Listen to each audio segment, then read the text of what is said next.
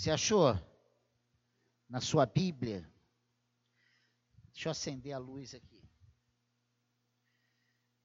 Esdras. Todo mundo sabe dessa história do povo de Israel, né? Esdras, capítulo 3. Eu vou ler só quatro versículos: 10, 11, 12, 13.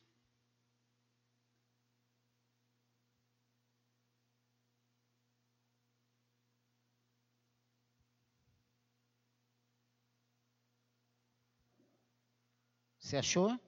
Amém? Amém, igreja? Quando os construtores lançaram os alicerces do templo do Senhor, apresentaram-se os sacerdotes para, paramentados e com trombetas, e os levitas, filhos de Asaf, com símbolos para louvarem o Senhor, segundo as instruções deixadas por Davi, rei de Israel. Cantavam responsivamente, louvando e dando graças ao Senhor com estas palavras: Ele é bom, porque a sua misericórdia dura para sempre sobre Israel. E todo o povo jubilou com altas vozes louvando o Senhor por terem sido lançados os alicerces da casa do Senhor. Porém, muitos dos sacerdotes, levitas e chefes de famílias, já idosos, que tinham visto o primeiro templo, choraram em alta voz quando, diante de seus olhos, foram lançados alicerces deste templo. Muitos, no entanto, levantaram as vozes com gritos de alegria. E assim não se podiam distinguir as vozes de alegria das vozes do choro do povo, pois o povo gritava tão alto que as vozes se, se ouviram, se ouviam de longe. Amém? Vamos ficar até aqui. Que o Senhor abençoe a leitura da Sua palavra. Que o Senhor me dê paz, tranquilidade, sabedoria para passar o que já está no meu coração, o que o Senhor já vem falando comigo há alguns dias. Que o Senhor nos abençoe nessa noite. Amém, igreja? Preste atenção, porque tem fogos, tem crianças, né? então preste atenção. Chegamos ao final de 2019 com muitas dificuldades. Foi ou não foi? Carla falou aqui com uma propriedade tremenda. Um ano difícil. Mas podemos dizer que não foi um ano de, mas não podemos deixar de dizer que não foi também um ano de muitas vitórias. Foi ou não foi? Foi. Esse texto veio ao meu coração quando conversava com Deus a respeito desse culto da virada. E olha, quando eu falo conversava, era uma conversa mesmo. Não era uma oração daquelas, ó oh, Senhor, né? aquela ajoelhado. Não, eu estava inquieto. Senhor, e aí? Senhor, fala. Senhor, o que, que eu vou. Senhor, se o Senhor não falar comigo, o que, que eu vou falar para o povo?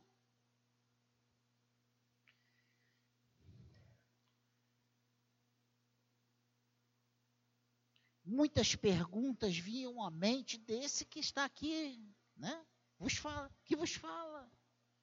Muita coisa, muita, muitas perguntas. Sabe aquela conversa? Senhor, e aí? Mas isso aqui? Senhor, isso aqui, isso. Sabe? Foi quando veio com clareza a situação do povo de Israel, lá nos tempos de Esdras, de Neemias, de Ageu. Deus me fez lembrar disso que eu já preguei. Eu preguei em janeiro, eu preguei sobre esse texto. numa outra, com um outro enfoque, mas usando o mesmo texto. Essas narrativas têm como um de seus objetivos nos servir de exemplo para a nossa caminhada com Deus. E essa é a verdade. Toda a Bíblia nos serve como exemplos, como coisas para nós entendermos que não se passam apenas conosco hoje. E olha, eu fiz em junho 17 anos de ordenado, já estou caminhando para 18 anos de ordenado. Não sei, nasci em berço evangélico, aos 15 me desviei, fiquei 12 anos fora e depois voltei, não, não, não larguei mais. Então, se eu tenho hoje 57 menos 12, faz, me ajuda aí. 45, é isso? Nesses 45 anos, eu nunca vi algo novo que nunca aconteceu, que a Bíblia nunca nos deu um, uma direção, uma noção de como temos que agir. Eu até hoje nunca vi nenhuma situação que foi assim, essa nunca aconteceu em Israel. Murmuração, fofoca, traição, desobediência, motim, rebelião. Você pode, pode aí abrir um leque de situações é, é, ver o milagre acontecer, sair desse milagre aqui, virar as costas ali e negar o Senhor e se rebelar contra o Senhor. Tudo isso a palavra de Deus nos mostra.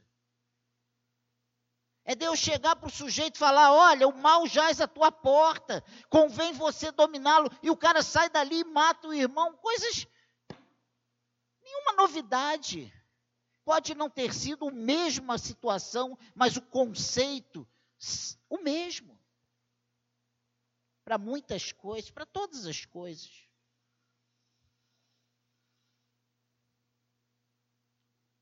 Nós somos levados a agir conforme as situações se apresentam diante de nós a princípio.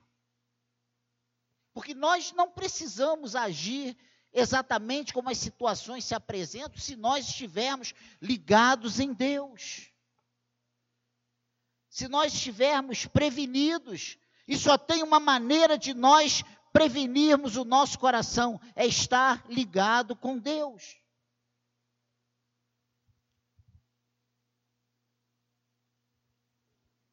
Uma breve, faça aí no seu lugar agora, uma breve reflexão. Como foi o seu 2019? Ah, foi muito ruim. Teve muitas más notícias. Peraí, mas você está aqui. E se você está aqui, você foi vitorioso diante de todas as más notícias que vieram contra a tua vida, contra a tua casa, no mínimo, Deus te preservou aos trancos e barrancos, você está aqui. Né? Que é isso, pastor? Trancos e barrancos? Ó, se Jesus diz que, na palavra de Deus, diz que é melhor a gente entrar no reino de Deus sem um órgão, sem um olho, sem uma mão, sem, sabe, faltando um pedaço do nosso corpo, mas entrar, se estamos de pé, glorificado seja o nome do Senhor que até aqui tem nos guardado.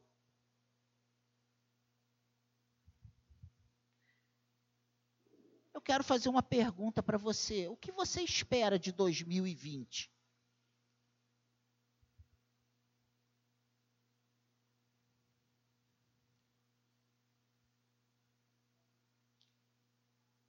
Você tem sonhos, projetos, alvos, metas? Que, que você espera?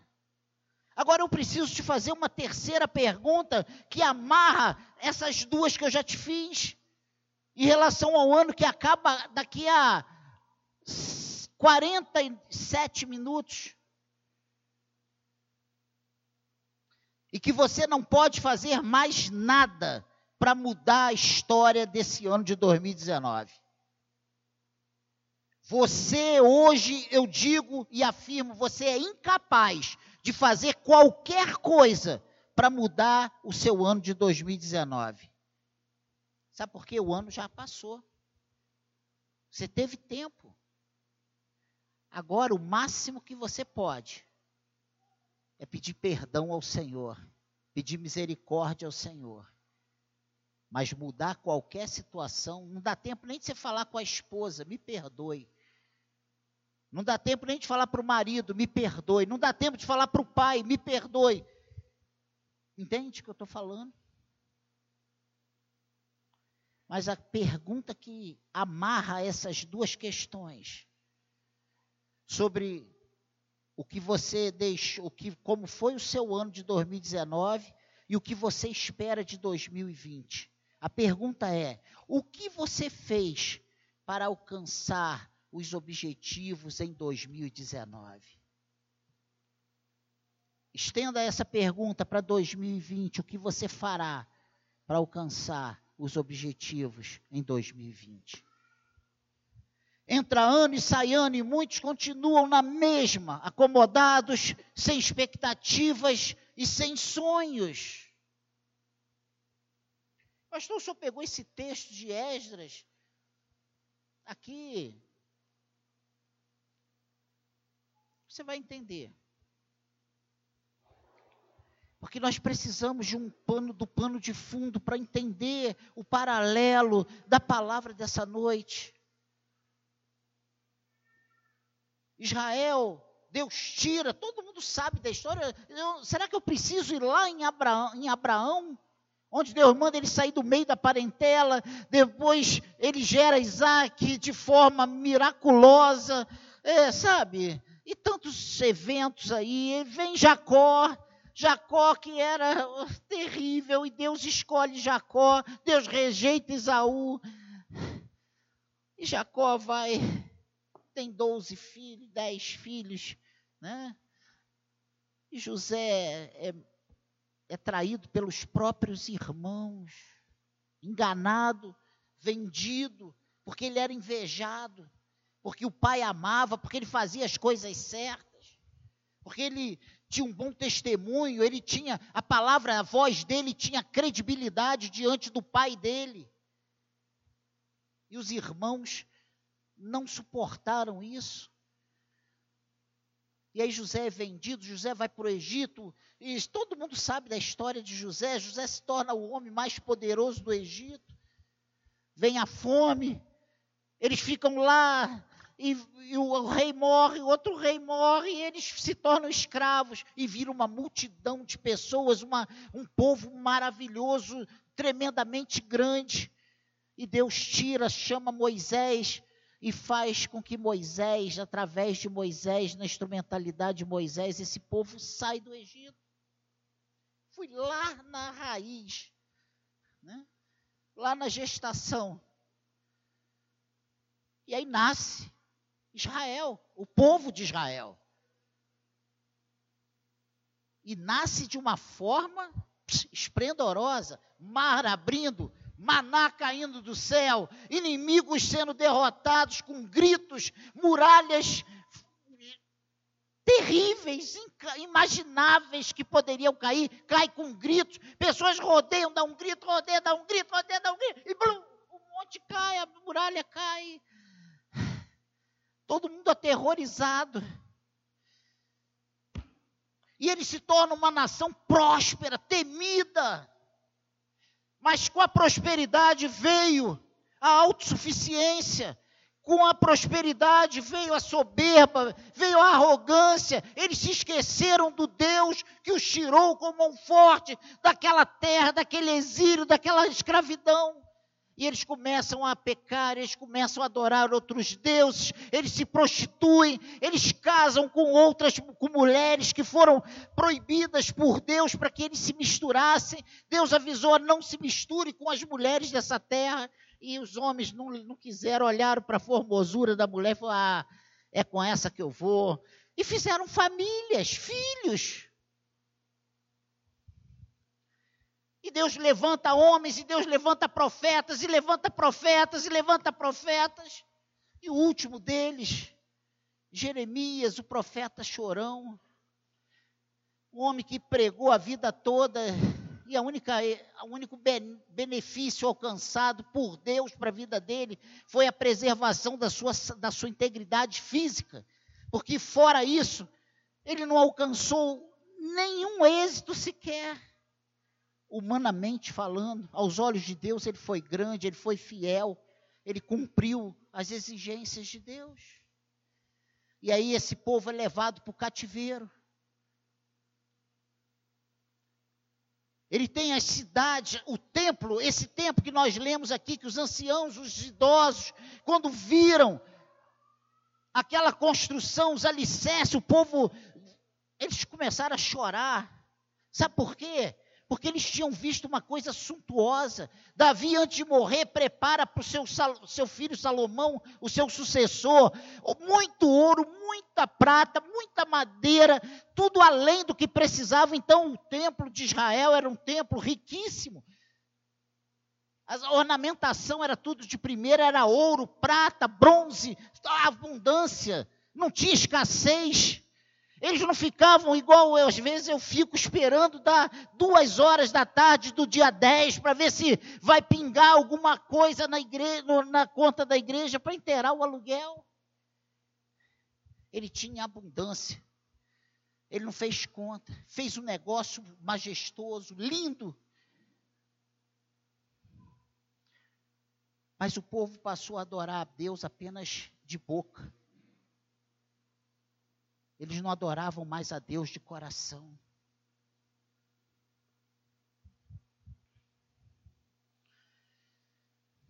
Eles passaram a negligenciar o culto a Deus, passaram a negligenciar a obediência, passaram a negligenciar o temor. Deus avisa dos erros que estavam praticando e que isso teria uma consequência para eles. Eles não ouviram e o resultado foi um desastre. Eles foram invadidos por Nabucodonosor. O templo foi saqueado, foi destruído. Os muros foram derribados, as portas e, e coisas queimadas, buracos feitos na, na, na muralha de Israel.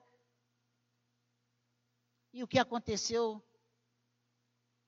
Os, os príncipes foram levados cativos, os principais homens, os mais importantes, foram levados cativeiros, foram cativos, uma parte do povo cativo, outra parte expulsa, outra parte mendigando, e até o escárnio fazia parte do, da correção de Deus para o povo de Israel.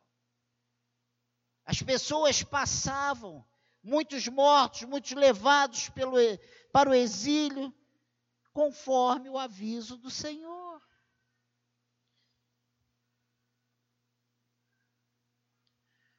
E esse templo, que era lindo, e essa cidade que era fortificada, passou a ser motivo de chacota. Pessoas passavam, meneavam a cabeça e. Aonde está o Deus deles? Ah, esse povo aí que achava que tinha o Deus, cadê o Deus dele? Olha aí, destruídos. Mas precisamos entender que, mesmo em meio a desolação, o nosso Deus é Deus providente. É Deus soberano. E tem tudo ao seu alcance. Carla cantou que não, o nosso Deus, Emanuel, é o Deus bem perto. É o Deus que tem tudo às suas mãos. Vemos o agir de Deus na vida de Israel, começando por Ciro, o rei da Pérsia.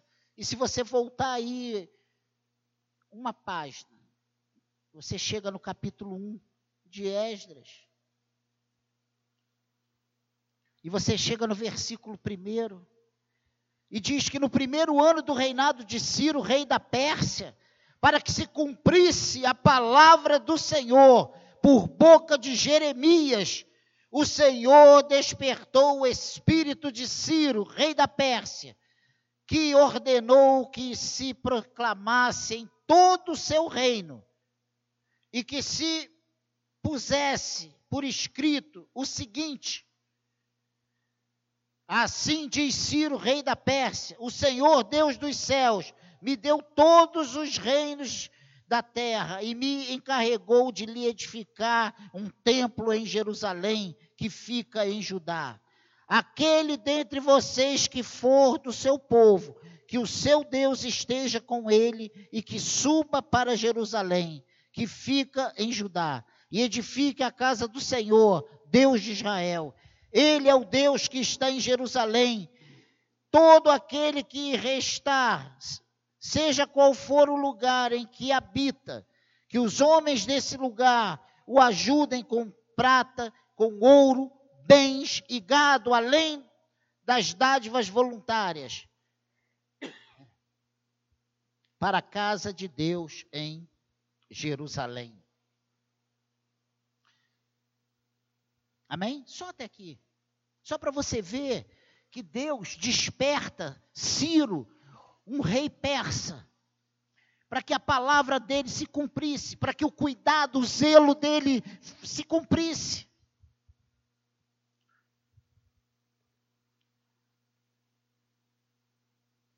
Nós olhando a história, nós não podemos ficar em dúvidas se havia ou não o agir do Senhor. Porque Deus estava agindo muito claro na vida do seu povo.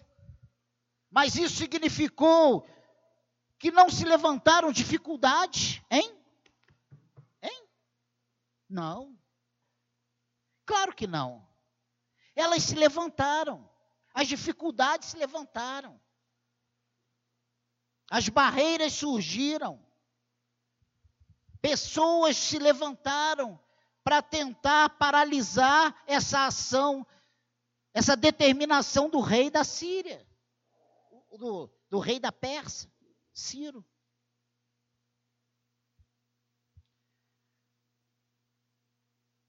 E eu quero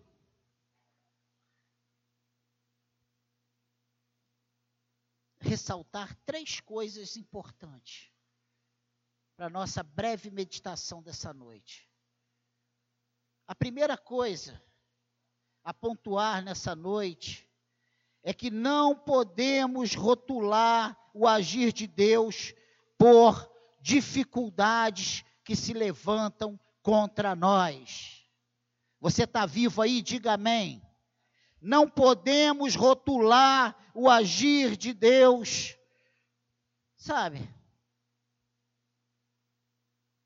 Por dificuldades que se levantam contra nós. Deus está agindo, Deus não está agindo. Se não tem problema, Deus está agindo. Se tem problema, Deus não está agindo. Não é verdade isso.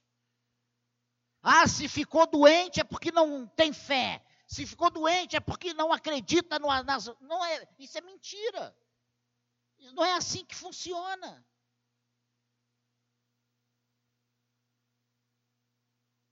Precisamos nos posicionar e fazer o que nos é proposto. Vamos ter maturidade. A pergunta nesse primeiro ponto é: o que temos que fazer, estamos dispostos a fazer? O que Deus te determinou a fazer, você tem feito. Você está disposto a obedecer às ordens do Senhor?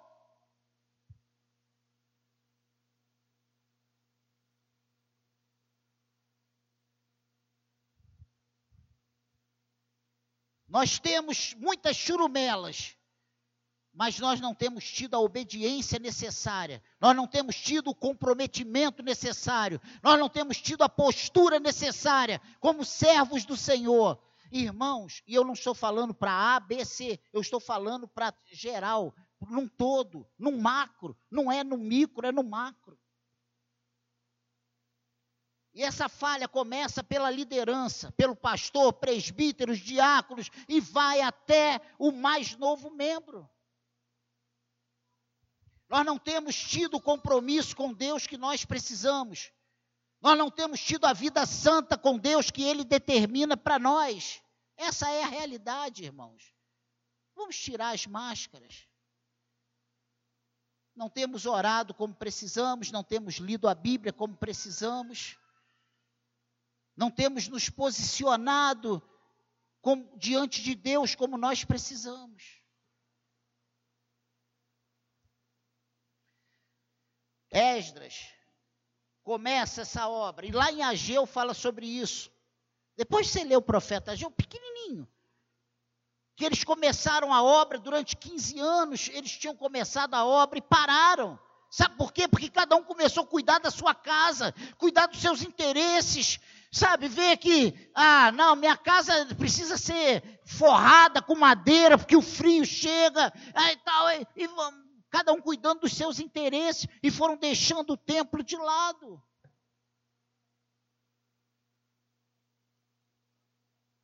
Vê se não é exatamente isso que nós temos feito de uma forma ou de outra, ainda nos dias de hoje.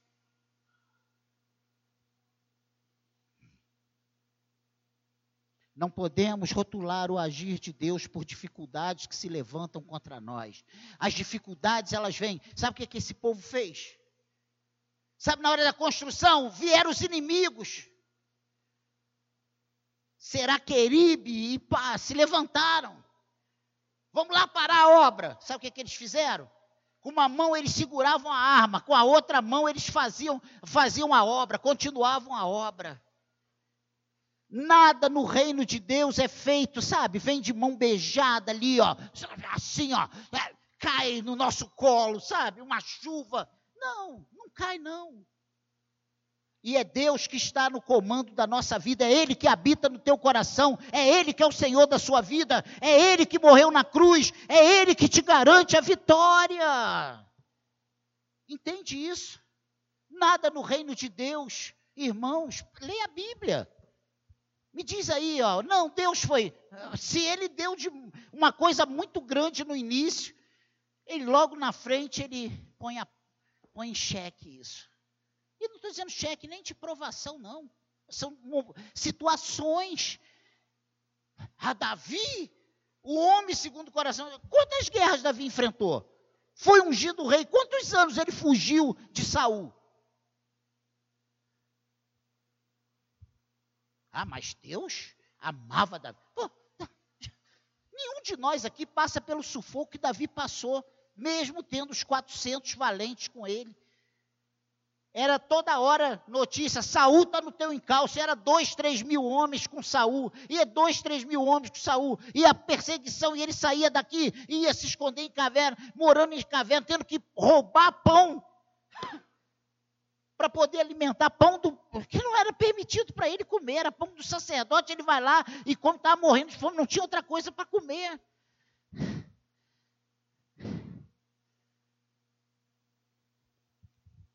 Essa é a primeira coisa. O que temos que fazer, estamos dispostos a fazer. O que Deus tem te pedido, você está disposto a obedecer o que Deus quer que você faça.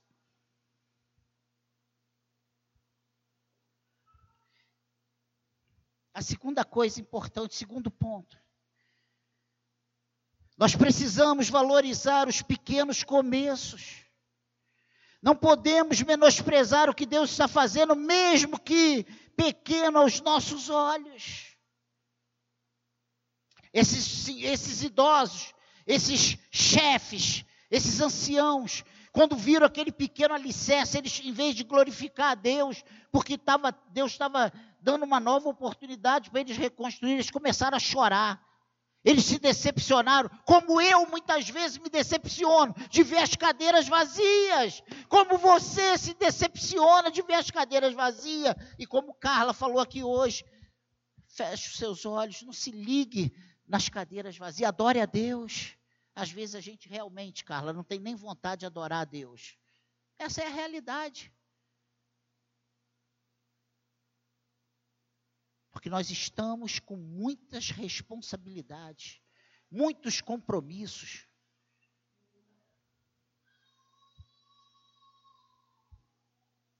Agradeça e valorize tudo que o Senhor fizer chegar às suas mãos. Não podemos deixar os nossos olhos ditarem as regras. Nós não vivemos pelo que os nossos olhos veem, nós vivemos por aquilo que o Senhor tem nos prometido, nós vivemos por aquilo que o Senhor tem nos determinado a fazer, nós vivemos por aquilo que o Senhor tem nos segurado pelas mãos e tem nos sustentado para que nós façamos.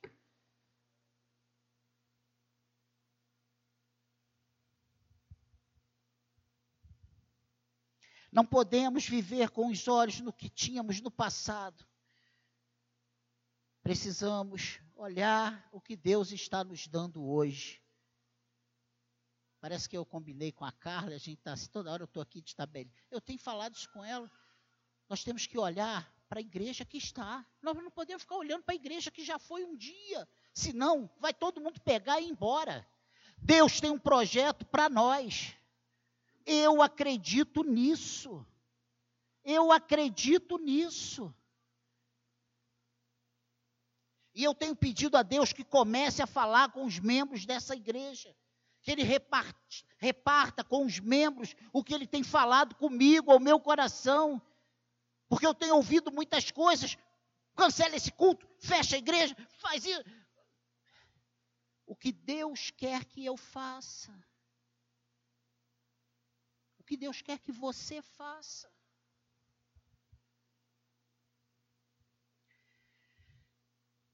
Deus tem encorajado para que eu continue a fazer o que Ele me propôs. As igrejas estão cheias de pessoas ingratas que só sabem reclamar e murmurar. Essa é a realidade. E não é um, é não é um problema nosso, não. Eu hoje me encontrei à tarde, de manhã, pelo, com o pastor Joel gente estava conversando sobre igreja. E não foi nada sobre isso, não. E a realidade lá não é diferente daqui. E aí outro, outra igreja, mesma coisa, e a outra a mesma coisa, e outro, a gente vai para um lado, para o outro. Isso está acontecendo.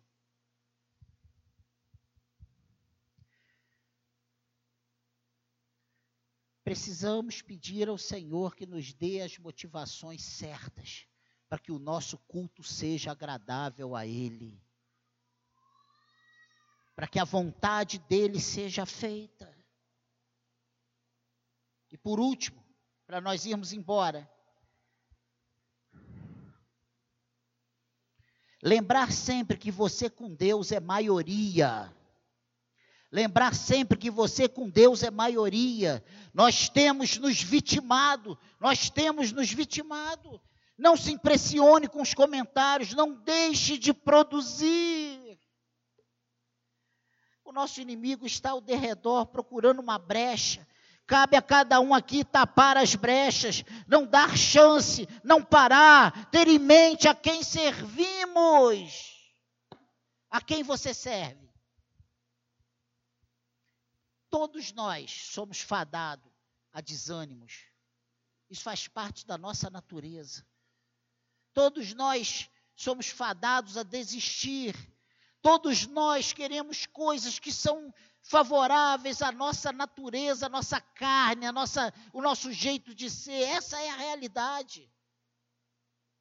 É muito melhor a gente se acomodar e ver a banda passar do que arregaçar as mangas e fazer. É, dá menos trabalho. Mas quando eu li esse texto, o Senhor me fez ver essa história de Israel. Gente, parece que isso aconteceu ontem.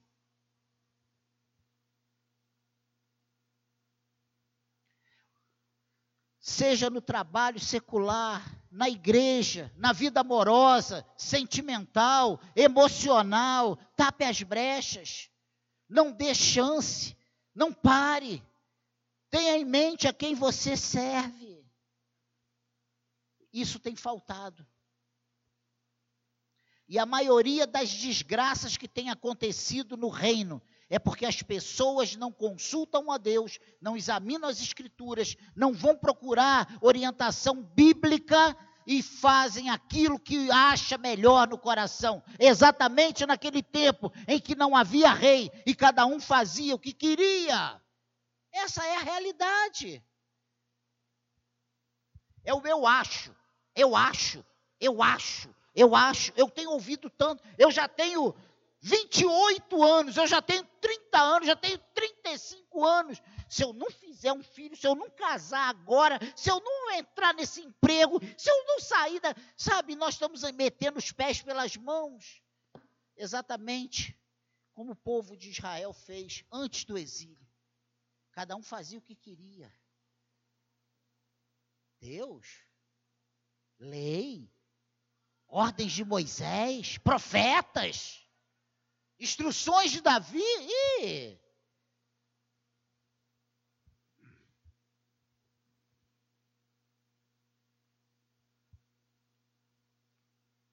Examine as Escrituras, busque as respostas em Deus, não se intimide com as ameaças, com as palavras de desânimo, tape os seus ouvidos para as vozes que se levantam para falar coisas que vão minar a tua fé, que vão te desestabilizar. Abra os seus ouvidos para a voz de Deus, para a voz do Espírito Santo, porque Deus está falando ao teu coração. Eu estou pedindo misericórdia a Deus para que o nosso 2020 seja muito melhor mas sei que vai depender muito do nosso posicionamento como servos de Deus. Não vai depender do que eu fizer para Deus fazer, não. Vai depender eu como servo de Deus. Eu temo o Senhor, eu vou fugir do mal, entende?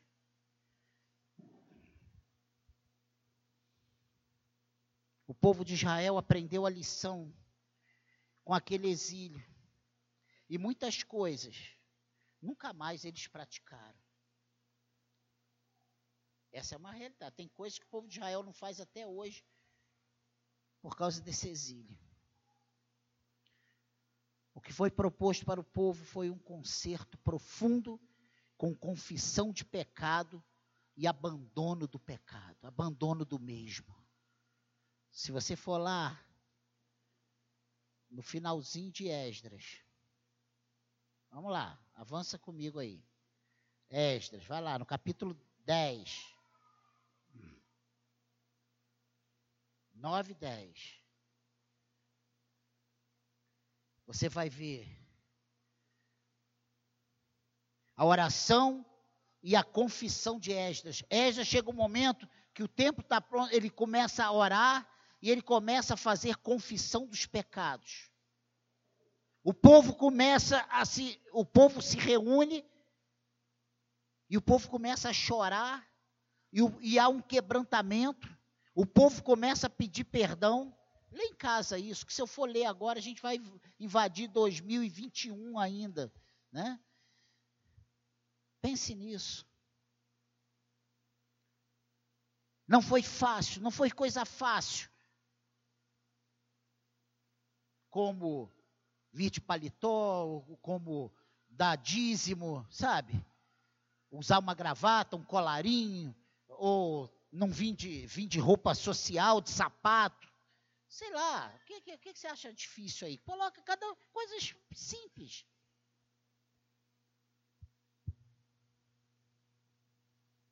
Ir a todos os cultos. Fazer parte de uma equipe de trabalho. Coloque aí um nome aí que para mim, o Dudu já me declarou muitas coisas, né? Eu tenho as minhas, mas tenho. É, cada um tem uma coisa.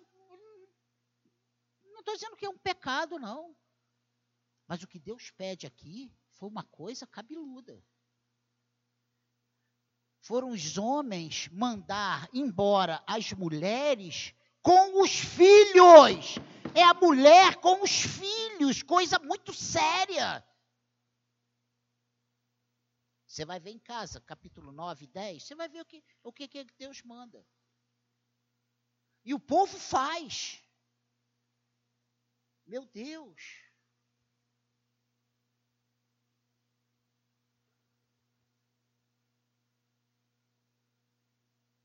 Todos estes tinham casado com mulheres estrangeiras e alguns deles tinham filhos destas mulheres. Assim termina o capítulo 10.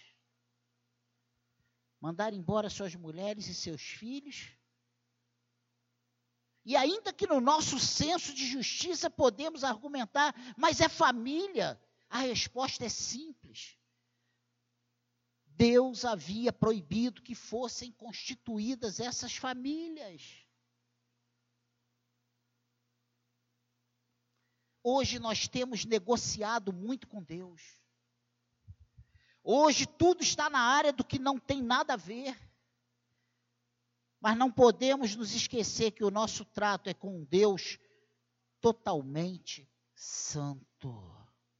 Servimos a um Deus totalmente santo. Você quer 2020 um ano bombando para você?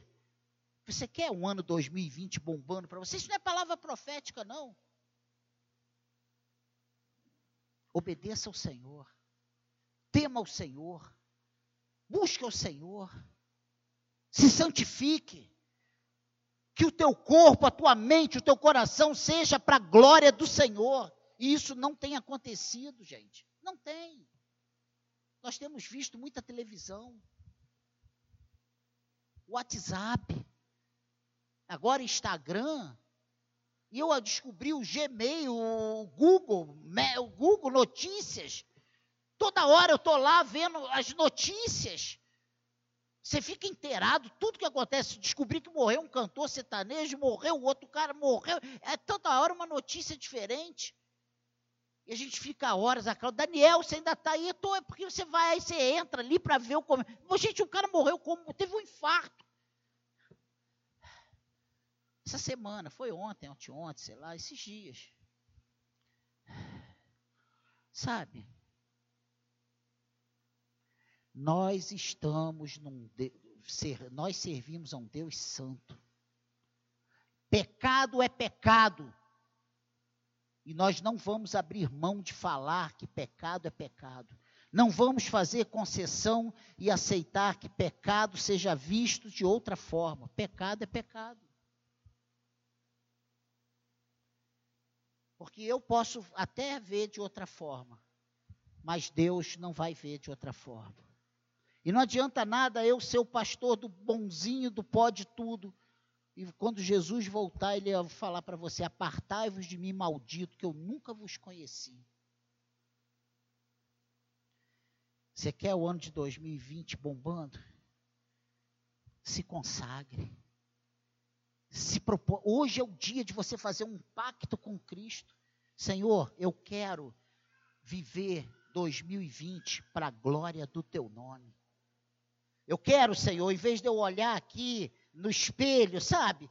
E ver se a calcinha está bem enterradinha, eu quero, eu quero ver que não aparece a calcinha. Coisas nesse nível, coisas bobas. Que todo mundo está andando assim. Seja diferente. Valorize o Espírito de Deus que habita em você. Que isso, pastor? O senhor veio para bater? Não. Deus está batendo em mim. Entenda isso. Tudo isso que eu estou te falando, você não sabe o caminhão de coisas que eu já levei burdoada de todos os lados. Porque eu também sou humano. Você sabia que pastor é humano? Amém, igreja?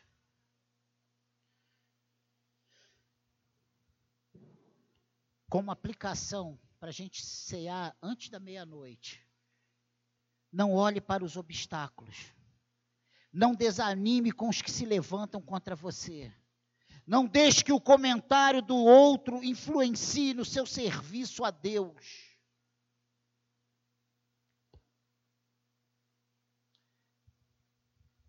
Abra mão do que está desagradando a Deus, mesmo que isso seja caro para você.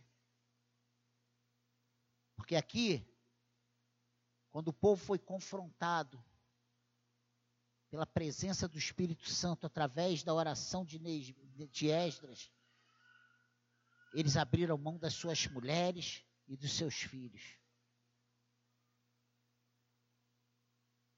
Que tinham adquirido de forma irregular aos olhos de Deus.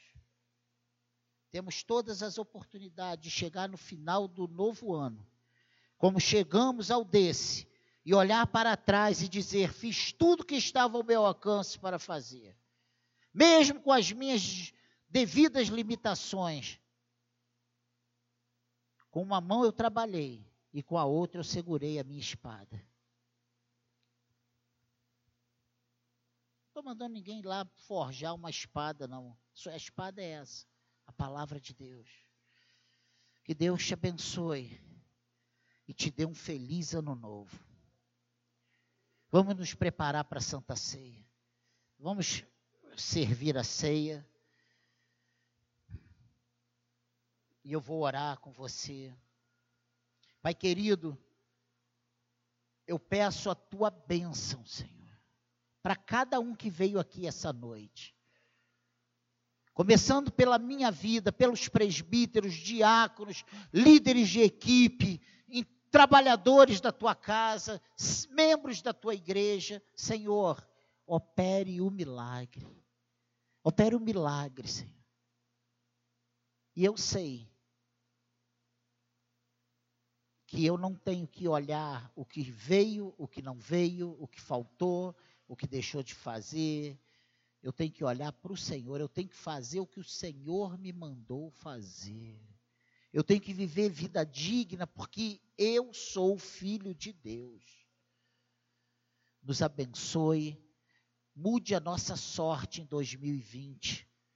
E a maneira para que isso aconteça é nós invocarmos a tua ação, o teu agir em cada área da nossa vida, Senhor. Nos ajude, nos abençoe, mude, Senhor, o nosso coração, mude, Senhor, a nossa mente, renova a nossa mente, Senhor, e que nós estejamos prontos, preparados para as boas obras, porque foi para isso que eu e você fomos chamados, para sermos praticantes de boas obras. Amém?